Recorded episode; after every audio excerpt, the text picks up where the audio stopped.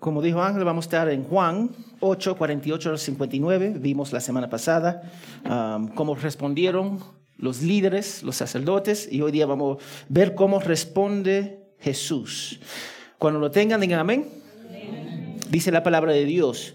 Y los judíos le contestaron, ¿no decimos con razón que tú eres samaritano y que tienes un demonio? Jesús respondió, no tengo ningún demonio sino que honro a mi Padre y ustedes deshonran a mí. Pero yo no busco mi gloria, hay uno que la busca y juzga.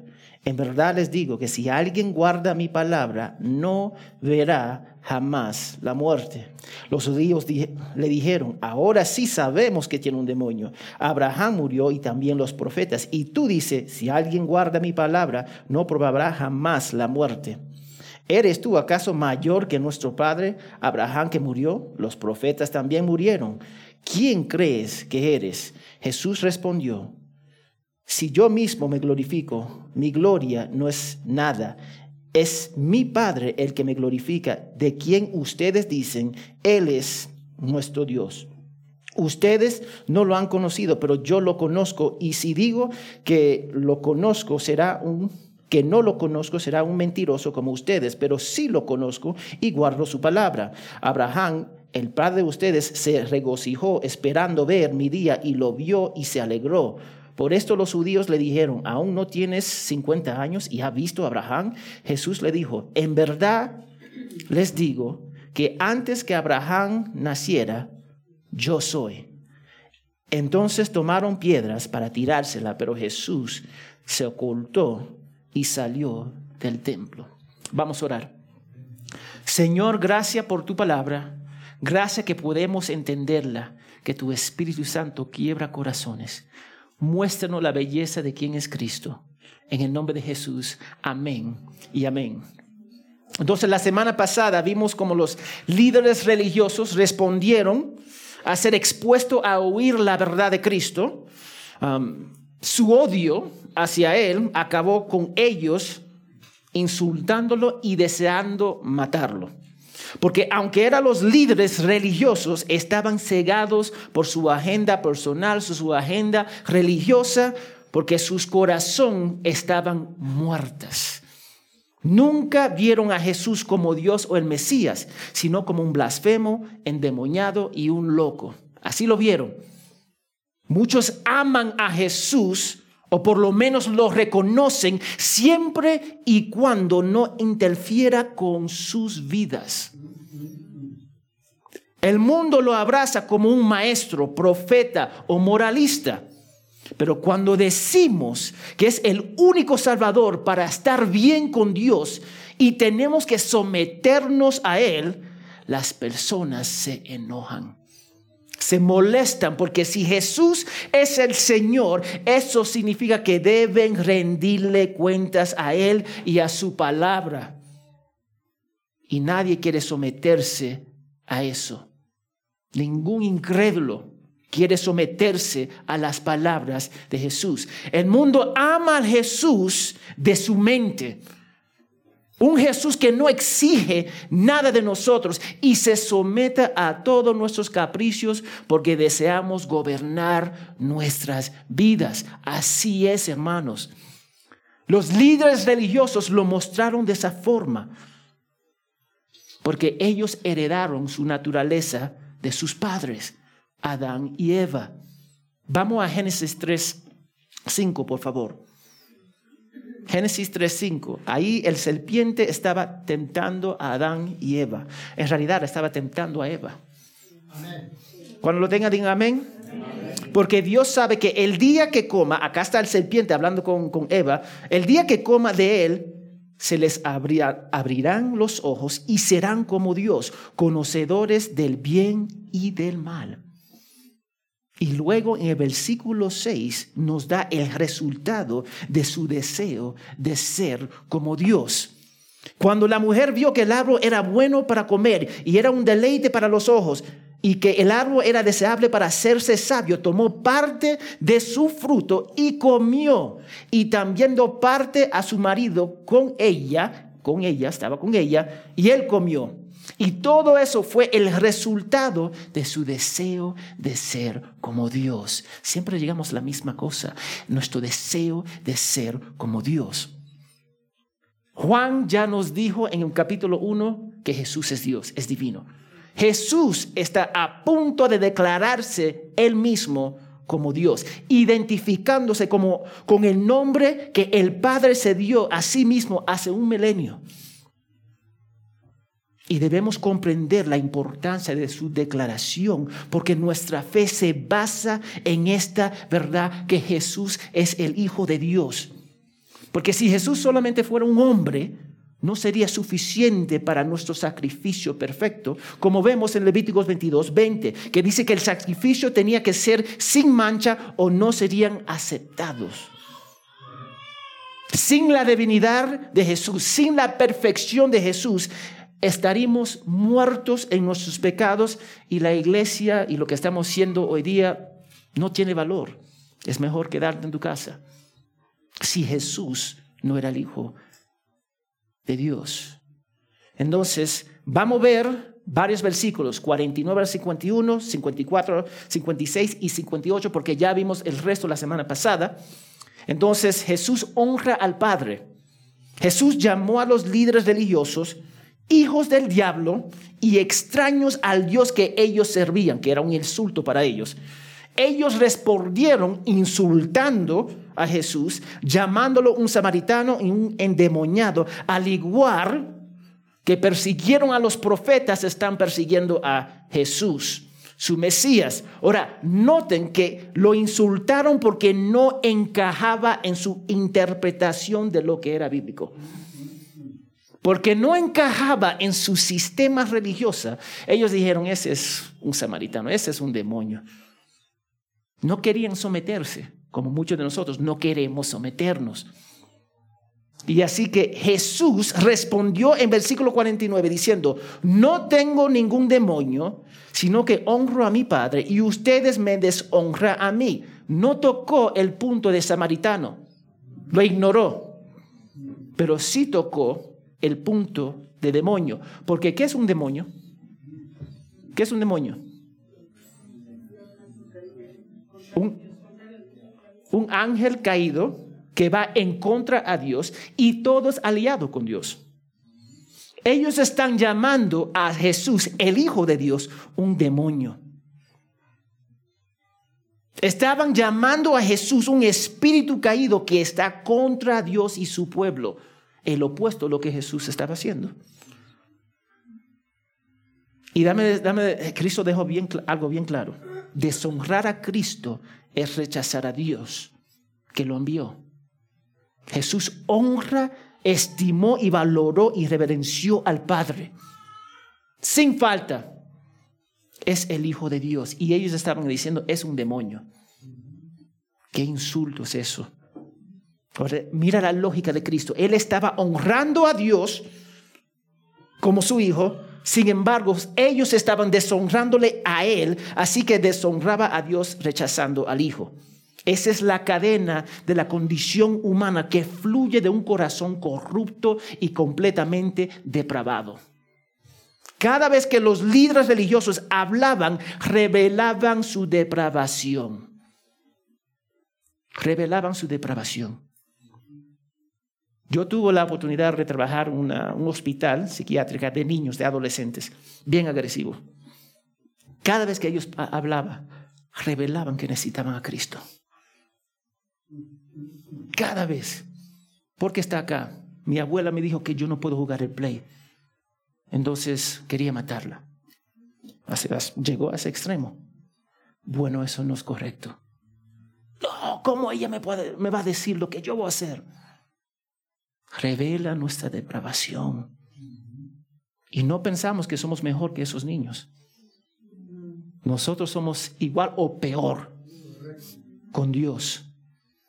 Jesús totalmente una vez más ignoró el comentario de, Samaritano, pero aclaró la acusación de estar endemoniado, porque para decir que estaba endemoniado estaba diciendo que iban contra Dios y Jesús no iba contra Dios. Y después dijo en versículo 50, no busco mi propia gloria. No busco mi propia gloria. Y al decir esto, Jesús estableció el patrón para cada seguidor de él de procurar la gloria de Dios como el principal propósito de nuestras vidas. ¿Cuál es mi propósito? La gloria de Dios. ¿Cuál es el propósito de la iglesia? La gloria de Dios, no la gloria mía, ni la tuya. La gloria de Dios. Vamos a Juan 17, 1 al 3. Jesús orando al Padre por sus discípulos. Cuando lo tengan, digan amén. Estas cosas habló Jesús y alzando los ojos al cielo dijo, Padre, la hora he llegado. Glorifica a tu Hijo. Ojo, mira, eso hasta ahora está bien. Para que el Hijo te glorifique a ti. Siempre llega a ese punto.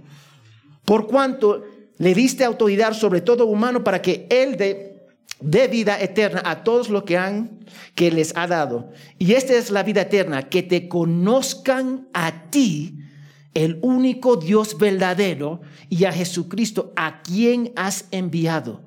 Ese es el punto.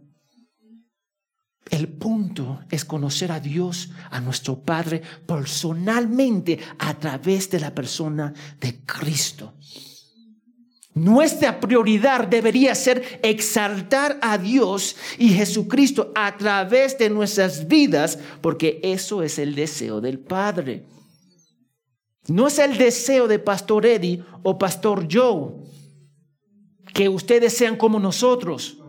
Nuestro deseo es que ustedes sean como Cristo, viviendo sus vidas para exaltar al Padre.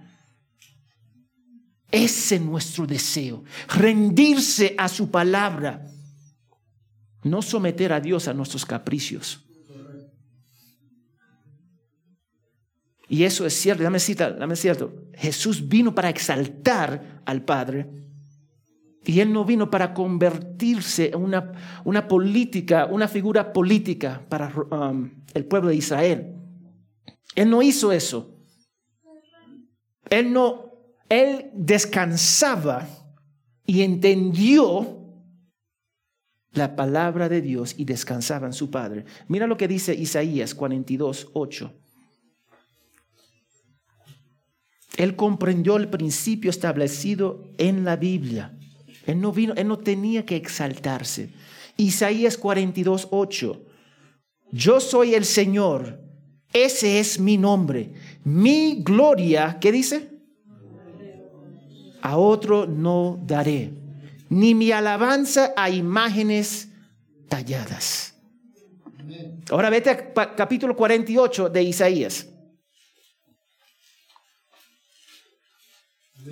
Dice, por amor a mi nombre, Jehová hablando al pueblo, a su pueblo, por amor a mi nombre, contengo mi ira y para mi alabanza la reprimo contra ti a fin de que no destruirte. Y después el versículo 11, por amor mío, por amor mío lo haré, porque ¿cómo podría ser profanado mi nombre?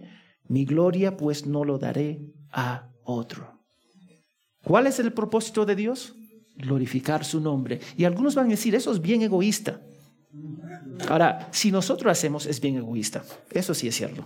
Pero si Dios lo hace, que es santo, santo, santo, que es puro y perfecto, no es egoísta, Él merece toda la gloria y toda la honra. Vea eso. Es Dios se preocupa por su gloria, entonces nosotros deberíamos preocuparnos por su gloria.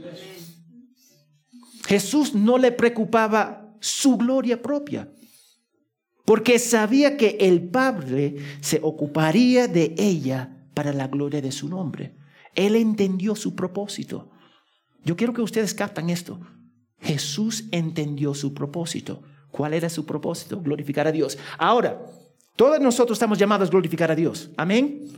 Jesús fue llamado para glorificar a Dios ¿cómo? Muriendo en la cruz. Ninguno de nosotros podemos morir en la cruz. Él cumplió y glorificó a, su Padre cumpliendo la obra que Él tenía para Él. Y esa obra no era glorioso. Era sufrir, ser perseguido y después morir en la cruz avergonzado según la cultura judía. pero no le importaba. ¿Tú sabes por qué? Porque él estaba en su mente y corazón listo y preparado, manteniendo su vista en cumplir la obra de su Padre. Eso era su propósito. Las escrituras nos dice buscar el reino de Dios y su justicia y todo será qué? Añadido. Se preocupó por engrandecer el nombre del Padre. Y el Padre quería, deseaba glorificar al Hijo. Mira, vamos a Hebreos 5.5. Eso está en el Nuevo Testamento, casi al final. Hebreos 5.5. Dice la palabra de Dios. De la misma manera, Cristo no se glorificó a él mismo para hacerse sumo sacerdote, sino que lo glorificó el que le dijo, a mí, hijo mío, eres tú, yo te he engendrado hoy. ¿Quién dijo eso? El Padre. El Padre lo exaltó porque el Hijo se dedicaba para glorificar al Padre. Fíjase la lógica de Jesús, hermanos. Él no buscaba su propio interés, sino el interés de su Padre. Y acá está nuestra lucha. Constantemente quieren buscar nuestra propia interés. No me gusta, como me habló el pastor, no me gusta la palabra de Dios porque me confronta. Siempre estamos buscando nuestro propio interés en vez del interés del Padre. Yo no voy a la iglesia porque tengo algo que hacer, interés personal. Yo no voy a llamar a la hermana porque ella me ofendió. ¿De quién se trata? Yo, yo, yo, yo, yo, yo. Ellos insultaron al Padre, insultaron al Hijo, y el Hijo estaba, querían matar a Jesús varias veces. Y Jesús no se desvió de su llamado, porque el interés de él era glorificar al Padre. Y eso iba a pasar su camino hacia Jerusalén y esa cruz. Eso era la, la lógica. Aunque sufrió, fue ordenado por Dios. Él sabía que iba a sufrir, pero aún así siguió ese camino. Isaías 53, 10. Isaías, Antiguo Testamento, 53, 10. Cuando tenga, diga amén. Pero quiso quién? El Señor quebrantarlo, sometiéndolo a qué? Padecimiento. Cuando Él se entrega a sí mismo como ofrenda de qué? De expiación. ¿Quién envió a, a Jesús? El Padre envió a Jesús. Fue el Padre, fue su plan. Y no fue el plan B.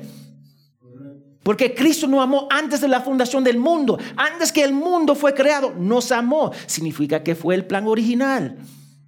Hechos 2, 23, por favor, Nuevo Testamento. Ahora Pedro está predicando. 2.23, cuando lo tengan, digan amén. Pedro una vez más hablando con la multitud y la multitud grande, este fue entregado, ¿quién es este Jesús? Este fue entregado por el plan predeterminado y el previo conocimiento de quién? De Dios.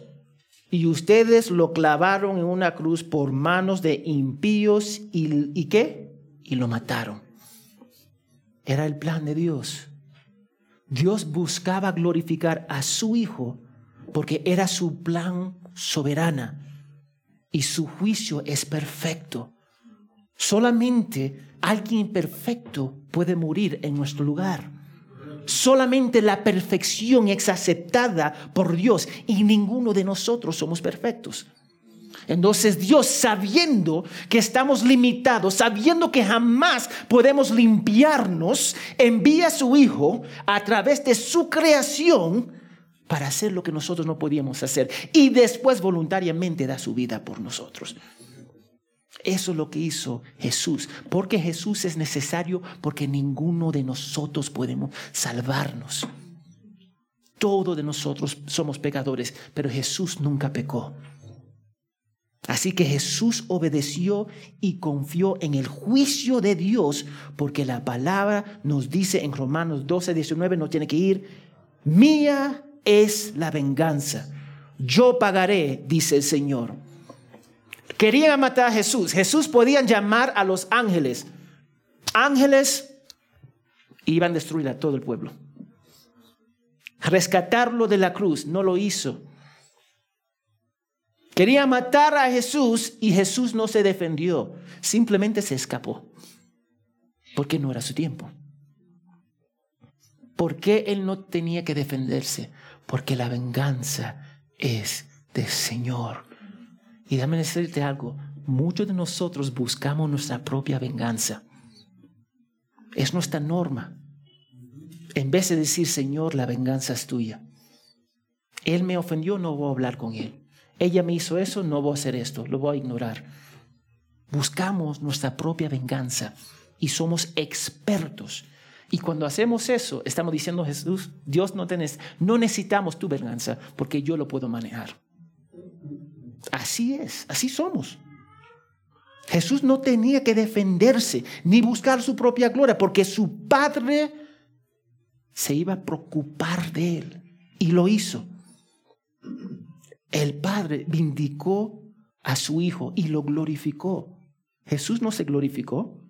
Cuando ellos querían establecerlo como rey, muchos de nosotros, ok, usted es presidenta, presidente, nosotros, amén, yo voy a recibir ese puesto, sí lo quiero, y el sueldo que viene con él, y el poder. Jesús dijo, no, porque eso no es mi llamado.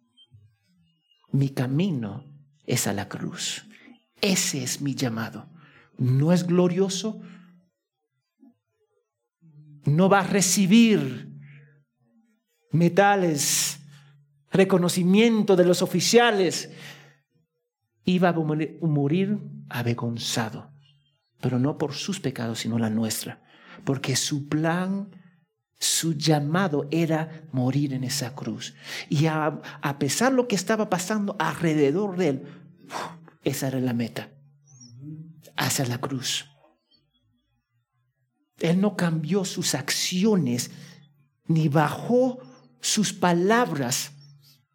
Mantuvo el rumbo que Dios había llamado en su vida. Y eso para nosotros debería ser una chispa en nosotros, porque muchos de nosotros basamos nuestra fe en las circunstancias. Muchos de nosotros basamos nuestro servir en las circunstancias. Muchos de nosotros basamos dando a la iglesia según nuestras circunstancias. Todas circunstancias. En vez de honrar a Dios a pesar de lo que está pasando. Jesús nos está mostrando cómo debemos vivir. Porque muchos de nosotros cambiamos el curso que Dios tiene para nosotros debido a las circunstancias. Aunque Jesús estaba siendo perseguido, mantuvo el rumbo a la cruz. No se desvió a la izquierda o a la derecha. ¿Por qué? Porque Dios vale la pena. La pregunta es si Dios vale la pena para ti y para mí. Porque muchos de nosotros desviamos el camino de obedecer la palabra de Dios. ¿Por qué? Porque las circunstancias no están a nuestro favor. Nosotros buscamos la comodidad. Así somos. Y mira lo que dice en el versículo 51. Vamos a regresar. Capítulo 8, versículo 51. Jesús afirmó, en verdad les digo que si alguien guarda mi palabra, no verá jamás que la muerte. Mira la profundidad de la, de la, declaración de Jesús. Si se someten a su palabra, van a tener vida eterna y nunca morirán. Eso no significa la muerte física. No significa eso. Vamos a morir físicamente si Cristo nos regresa. Pero la muerte va a perder su aguijón para el creyente, porque ya Jesús lo venció en la cruz. La muerte para nosotros no es una amenaza. La muerte para nosotros es algo glorioso. La muerte para nosotros es para estar con nuestro Señor. Por toda la eternidad. Es más, sufrimos más que nos quedamos en este mundo que la persona que partió para estar con, nuestro Padre Celestial. La muerte no es una amenaza. La muerte es el paso para estar eternamente con nuestro Señor. Solo Jesús tiene la vida eterna. Pedro dijo que Jesús tenía palabras de vida eterna. Creer en Jesús es experimentar y tener un encuentro personal con Dios. Si quiere salvarse de la condenación eterna, debe guardar las palabras de Jesús y someterse a Él como su rey. Si tú no te sometes a Jesús, escúchame ahora, si no se somete a Jesús, ustedes van a pasar la eternidad en el infierno. Y algunos van a decir, eso es muy duro, pastor. Es que la palabra de Dios lo dice. Este mundo solamente está dividido en dos campos, los creyentes, los incrédulos. Los que abrazan, los que los rechazan. No está dividido, no hay un, grupo en medio, los que, no están decididos, no, eso no existe. Recibe o enemigo de Dios. Y después, luego, el versículo 54, mira lo que dice. Si yo mismo me glorifico, mi gloria no es nada es mi Padre el que me glorifica, de quien ustedes dicen, Él es nuestro Dios. Mira, la gloria no significa nada aparte del Creador. Tú puedes ser el más famoso del Perú y tener todo el reconocimiento que tú deseas, todo el dinero, dinero que tú deseas, comprar lo que tú deseas, pero al final la gloria aparte de Dios es en vano. Mira, la idea de gloria es reconocer, estimar el carácter, la naturaleza y los atributos de Dios. Jesús no buscaba su gloria, porque la autoglorificación no era y no es nada. No tenía que buscar su gloria porque el Padre lo hizo por él. ¿Cómo? Cuando Jesús obedeció perfectamente. Hebreos dice, tuvo que obedecer perfectamente y obedeció perfectamente. A donde Adán falló en obedecer, Jesús cumplió en obedecer. Los líderes religiosos afirmaban que era que conocían a Dios. Tú puedes imaginar, ellos estaban diciendo que conocían a Dios, pero están rechazando al Hijo que Dios le envió. Era una tontería de su parte. Él dijo, mira, mira lo que dijo, de quien ustedes dicen Él es nuestro Dios. Ustedes dicen que eres Dios, que es su Dios, pero me rechacen a mí, en cual Él me envió para rescatarte a ti. Rechazaron a las personas que vino para rescatarle. ¿Qué tontería es eso? Los líderes religiosos afirmaban que eran de Dios, pero no lo conocían. Y hay muchos de nosotros que hablamos de Dios, decimos Dios, decimos Jesús, venimos a la iglesia, hacemos cosas, pero no tenemos una relación personal. Una relación profundo con el Padre, hecho y establecido por la muerte de Jesús y sometiéndonos a Él. Ellos sabían de Él, pero nunca fue su Dios y se, y se demostró en sus corazones al rechazar al Hijo. Los líderes religiosos demostraron que eran realmente hijos del diablo. Eran hijos del diablo. Y muchos nos sentamos acá, sí, sí, ya yo sé eso, ya yo sé eso, ok, está bien. Pero tu vida muestra que es seguidor de Cristo. Tus acciones muestran que, es, que son seguidores de Cristo. ¿Qué muestra tus acciones? ¿Qué muestran? Porque los líderes religiosos pensaban que eran, como dice mi mamá, el último Coca-Cola en el desierto. Y finalmente rechazaron al Hijo. Jesús entonces hace una declaración impactante en versículo 55. Mira lo que dijo. Ustedes no lo han conocido, pero yo lo conozco. Y si digo que no lo conozco, seré un mentiroso como ustedes. Uf, au. Pero si lo conozco y guardo, pero si lo conozco y guardo su palabra. Nunca tuvieron una conexión con el Padre. Y noten, conocer a Dios significa guardar las palabras de Cristo aún hasta la muerte. Tú me vas a decir que conoce a Jesús y a Dios. Muéstrame con tu obediencia. Muéstrame con tu obediencia. Si la palabra de Dios dice no robe, deja de robar. Si la palabra de Dios dice que te case, cásate. Si la palabra de Dios dice que mantenga tu pureza hasta el matrimonio, hazlo. No hay excusa. Lo dice la palabra de Dios. Se van a conocer por su obediencia. Y el versículo 8:29, Jesús dijo a los judíos que Él siempre hace lo que le agrada al Padre. Él dijo eso ya en capítulo 8, versículo 29. Él siempre hace lo que agrada al Padre.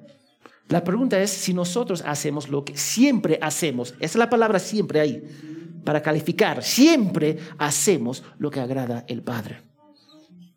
El problema era que, según los líderes religiosos, ellos guardaban la ley de Dios y creían la mentira, su mentira que ellos han establecido. Yo quiero que ustedes sepan, no se puede divorciar conocer a Dios y obedecerle. No se puede divorciar. ¿Cuál era el pan de Dios de Jesús? Hacer la voluntad del Padre. No podemos divorciar la obediencia con la relación con el Padre. Y cuando consistentemente separamos uno del otro, estamos diciendo que somos como los fariseos. Y los fariseos no creían. Los fariseos no tenían una relación con Dios. Los fariseos no se sometieron a Jesús. Los fariseos hicieron lo que querían hacer. ¿Cuántos de nosotros queremos hacer lo que queremos hacer? A pesar de lo que dice la palabra de Dios. ¿Cuál, ¿Qué gran diferencia hay entre los fariseos y nosotros? Si no queremos someternos a la palabra de Dios.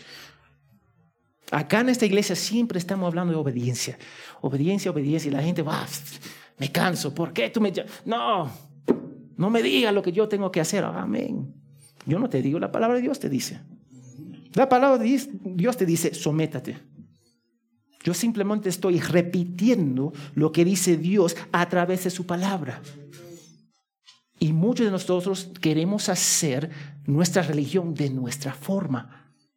Y los líderes religiosos eran expertos. Ellos ya tenían un sistema por siglos en cómo hacer la religión. Y se ajustaron al sistema en vez de a um, someterse al Padre. Así somos. Queremos separar nuestra obediencia de nuestra relación personal con Dios. Yo he conocido varios varones, cuando se casen, ellos quieren vivir como soltero. Ellos quieren hacer lo que quieren hacer. ¿Acaso te casaste con ti mismo? No. Me casé con mi esposa. Amén. Ya no eres un hombre soltero. Ya tú no puedes tomar, decisiones pensando en ti mismo. Tú tienes que ser hombre y pensar en las personas que Dios te ha encargado. Tú no puedes vivir como soltero. Y las mujeres también, esa es la moda ahora. Las mujeres hacen lo que quieren hacer y no se quieren someter a la palabra de Dios y no se quieren, quieren someter a su esposo. Y eso no está bien. Eso no es bíblico. Estamos llamados a someternos a la palabra de Dios. No importa si tú eres una persona espiritual o has creído una iglesia. Yo tengo años en la iglesia. No somos definidos por los años que tenemos en la iglesia. A mí no me importa si yo vengo a la iglesia, pero mi nombre no está escrito en el libro de vida. Lo que importa es que tu nombre está escrito en ese libro de vida, que te sometiste al creador del mundo, al Padre y al Hijo, para su gloria. Eso es lo es importante. Que yo soy pastor no importa. Si yo pierdo este título, yo sigo siendo hijo de Dios. Si pierdo mis piernas, yo sigo siendo hijo de Dios. Si pierdo el dinero que tengo en el banco, yo sigo siendo hijo de Dios. Y eso es lo que vale. Todos mis títulos no lo voy a llevar. Se van a quedar en la caja acá. Y lo pueden usar como ellos quieren usar, porque yo voy a estar con el Padre. Necesitamos poner las cosas en perspectiva. Tenemos que mostrar que somos creyentes. ¿Y cómo se muestra eso? ¿Cómo se muestra nuestro amor a Cristo? Sometiéndose a Él. Y ahí está nuestro problema. Somos orgullosos. No queremos someternos. ¿Quién se quiere someter? ¿Acaso mi esposa me dice algo? A veces no lo quiero. Me, me pongo, pero me recuerdo, lo que ella está diciendo es correcto. Entonces, Y ella también. y finalmente yo entiendo que yo tengo que dirigir. Es mi, es mi llamado. Pero mi llamado está sujeto al plan de Dios. Siempre mi vida está sujeto al plan de Dios. Y después él dice algo impresionante. Y yo quiero que ustedes vean esto en versículo 56. Miren lo que digo. Tu padre se regocijó al ver mi día y lo vio y se alegró. Vimos un poquito de eso la semana pasada.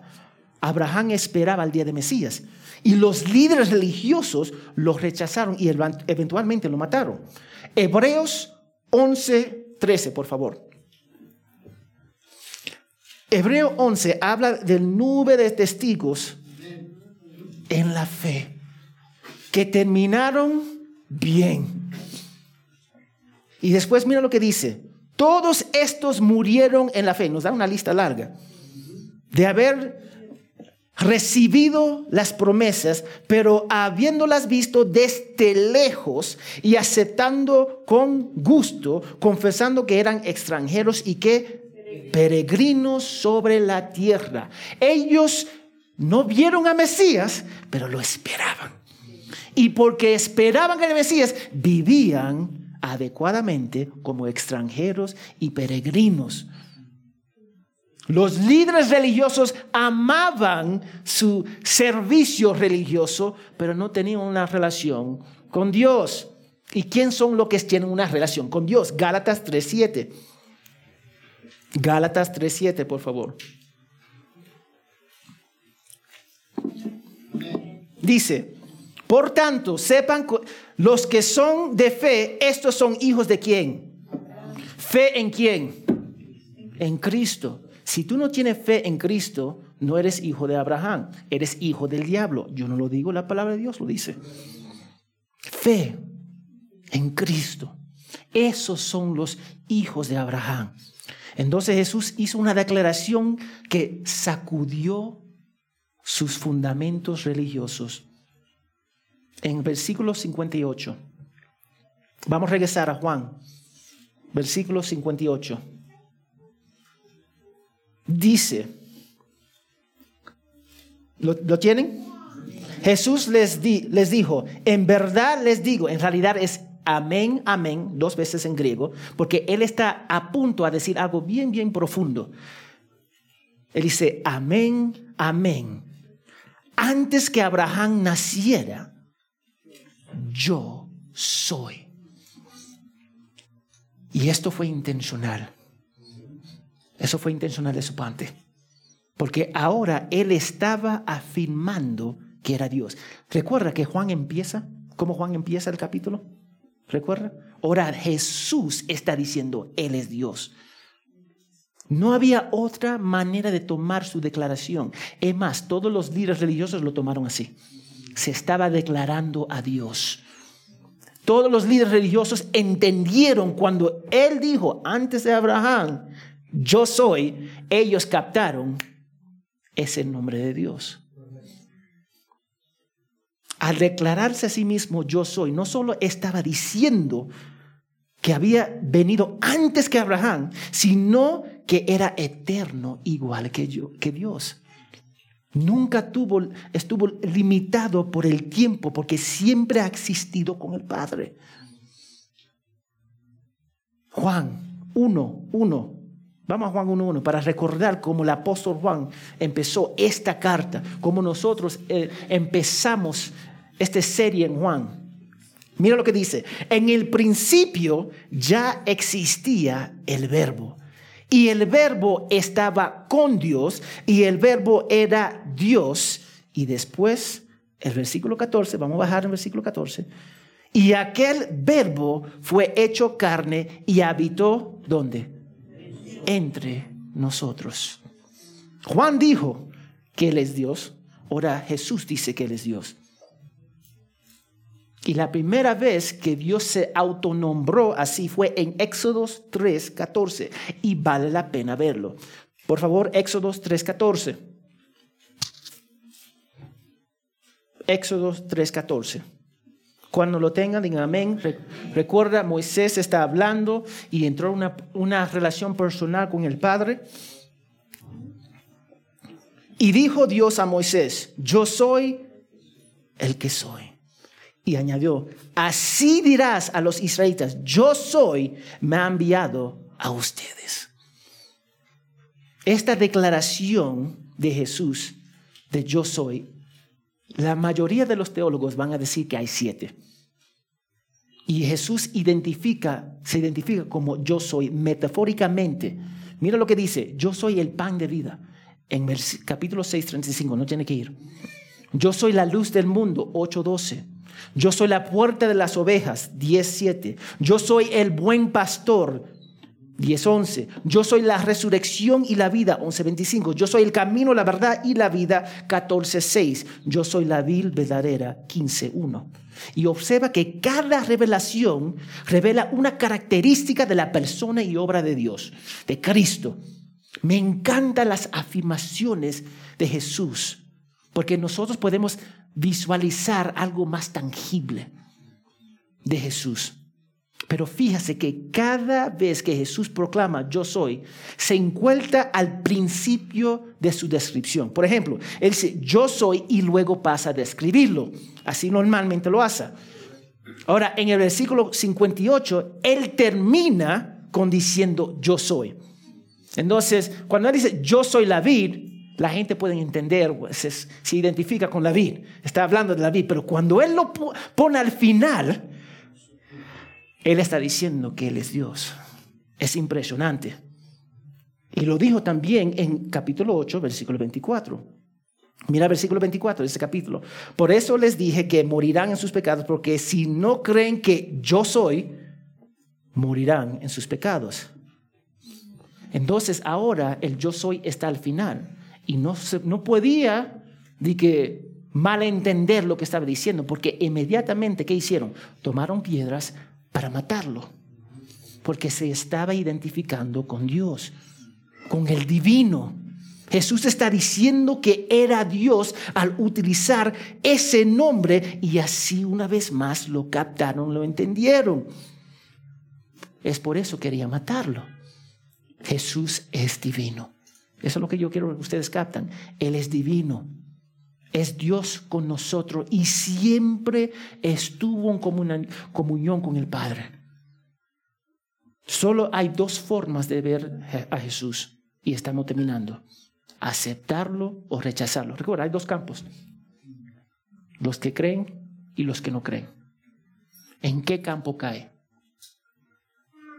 Y si tú dices, yo lo conozco, amén está obedeciendo.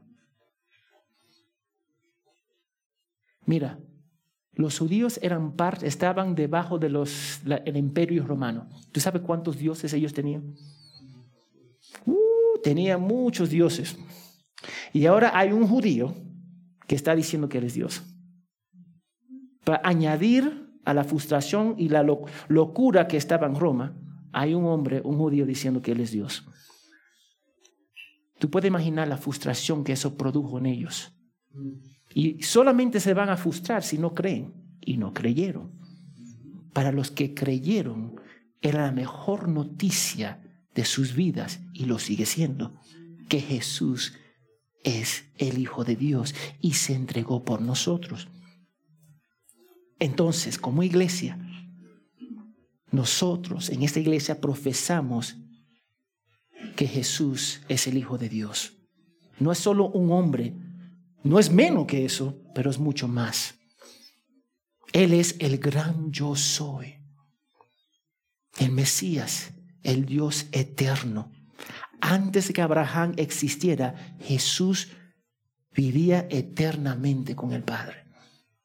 Ese es el Jesús que adoramos en esta iglesia. Jesús no solo fue un hombre, fue y es igual a Dios y está sentado a su diestra. Cuando Jesús fue bautizado, ¿recuerda en Mateo 3? El Padre habló desde el cielo. ¿Y qué, recuerda lo que dijo el Padre? Este es mi Hijo amado, a quien me ha que complacido. Eso es lo que él dijo. Esto significa que cada verdadero discípulo de Jesús ha puesto toda su fe en Él y está dispuesto a someterse a su palabra. La pregunta es, ¿cree usted que es la verdad? ¿Que Jesús es la verdad? ¿O solamente algo religioso en sus vidas? ¿Ha tenido una experiencia personal y continua con Él? Es su Dios. Es personal, pero también es cósmico. Es algo personal, es su Dios, es su Salvador. O es como los religiosos, alguien que tú conoces, pero no te quieres someter. Mira, todos nosotros demostramos algo, demostramos creer en algo, todos nosotros. La pregunta es, ¿en qué creemos?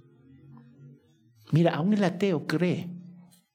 Él cree que Dios no existe. ¿Y qué hace el ateo? Él vive en consecuencia de esa realidad. Dios no existe. El creyente que dice que es seguidor de Cristo debería vivir en consecuencia de esa realidad. ¿Y cómo se vive en consecuencia de esa realidad? Obedeciendo la palabra de Dios. Los líderes religiosos creían que iban a heredar el reino de Dios automáticamente. Y nosotros somos igual. ¿Cuántos de nosotros decimos, sí, yo conozco a Dios, vengo a la iglesia, pero sus vidas son un desastre? Así somos. Mi mamá me trajo a la iglesia, entonces yo soy creyente. Así lo hacen. ¿Tú sabes qué es algo? Ellos dicen que el 36, 33% del mundo se identifica como cristiano. Ahora, eso puede significar católico, mormón, pero 33% se identifica como un cristiano. Es la religión más dominante del mundo. ¿Cuál es el siguiente? Los musulmanes. Y nos están alcanzando. Y rápido. Las estadísticas dicen, afirman, que el cristianismo va a experimentar el más grande pérdida de creyentes.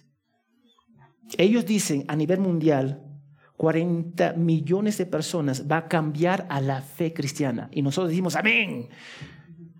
Pero dicen que 106 van a abandonar la fe. 106 millones de personas van a abandonar la fe. Recuerda cuando Jesús dijo, yo soy el pan de vida, tiene que comer de mi, de mi cuerpo y tomar mi sangre. ¿Y qué, qué hicieron los discípulos? Eso es muy duro para mí. Yo me voy a ir y dejaron a Jesús. Y como resultado muchos se apartaron de la fe. Y yo quiero que ustedes captan, nadie automáticamente va a heredar el reino de Dios. Cada persona necesita una relación personal con Él. Y si no lo tiene, está en rumbo al infierno. Eso es la realidad. Y algunos van a decir, cuando yo tengo mi familia, cuando me caso, cuando termino mi título, me voy a la iglesia, me voy a dedicar a las cosas de Dios. Pero ¿quién tiene la garantía que va a vivir mañana? Ninguno de nosotros tenemos esa garantía. hemos visto que los líderes reaccionaron según su naturaleza caída. Jesús acaba de revelarse como divino. Sin embargo, Jesús nos da tres acciones que todo creyente debe procurar en sus vidas. Uno, honrar a Dios. Jesús buscaba honrar a Dios. Creyentes, honra a Dios. ¿Cómo honra a Dios? Sometiéndose a su palabra. Y todo está conectado. Dos, esforzarse por hacer todas las cosas para la gloria de Él. Tú vives para la gloria de Él. Tú manejas la economía para la gloria de Él. Tú ama a tu cónyuge para la gloria de Él. Tú se sometes a las reglas de tu casa para la gloria de Él. Y tres, guardar la palabra de Jesús en nuestros corazones obedeciendo. En realidad no es tan complicado, pero es imposible para el incrédulo. Para nosotros es posible porque el Espíritu Santo mora dentro de nosotros. Yo quiero terminar citando a C.S. Lewis, que afirmó una vez, nunca irás al cielo a menos que estés preparado para adorar a Jesucristo como Dios. Oremos. Señor, gracias por tu palabra. Gracias por tu fidelidad. Perdónanos, Señor, por la dureza de nuestro corazón. Espíritu Santo, quiebranos. Quiebranos para ver la maravilla de la cruz de Cristo. Muéstranos, Señor, la belleza, salvación que tenemos en Él. Pero muéstranos la depravación de nuestros corazones, Señor. Obra y que los creyentes pueden obedecer tu palabra, honrarte a ti en sus vidas, vivir sus vidas para glorificar tu nombre a través de la fiel obediencia. Te pedimos todo esto en el nombre de Jesús. Amén y amén.